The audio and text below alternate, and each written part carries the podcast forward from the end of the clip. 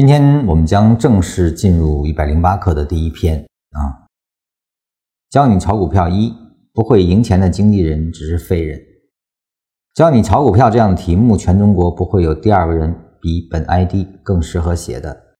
当然，股票是炒出来的，不是写出来的，因此也从未想过写这样的题目。但任何事情都是有缘分的，缘分到了，也不妨写上一些。第一段实际上是他对这个整个一百零八课的定位啊，他说全中国不会有第二人比本 ID 更适合写了。初读你可能觉得此人很高傲啊，包括他的当时的博客名“禅中说禅”，全球第一博客，都显示出他的自视清高，或者说自视高傲。实际上，如果你能够完全通读下来，你会觉得他说的这个没有第二人能写，实际上他是想写出高度啊，写出绝无仅有的佳作来。他是给自己的一个定位。如果你能够把禅论完全的学习并且领会，而且你能够设身处地的去理解禅师的那个悲心。你真的知道，他说这个话不是虚言。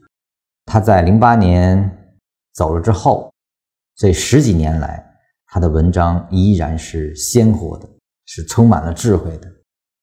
他真的想把毕生所学倾囊而出。学会禅论的人都有这样的感触，就是他让我们建立了非常高效、非常自洽的一套思维模式。他让我们看这个市场，甚至让我们处理人间的一些事物，都是非常高效的啊！它是颠覆性的，所以我依然到十几年以后，还是对这句话感触良多。我也是一直在追随着禅师的脚步前行啊，去见习它，就是因为这样的东西真的不应该被埋没掉。而应该让更多的人去知道它。那么他说，任何事情都是有缘分的，本来不想写的啊，后来写了出来。这个缘分两字呢，是出自佛法。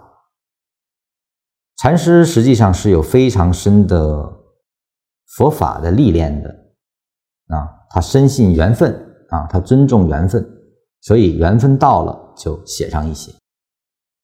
这也是我们能够听闻禅论的所有人的福报，我觉得应该倍感珍惜，真心的去放下你心中的一切成见，来用心的去聆听禅师到底想给我们说什么。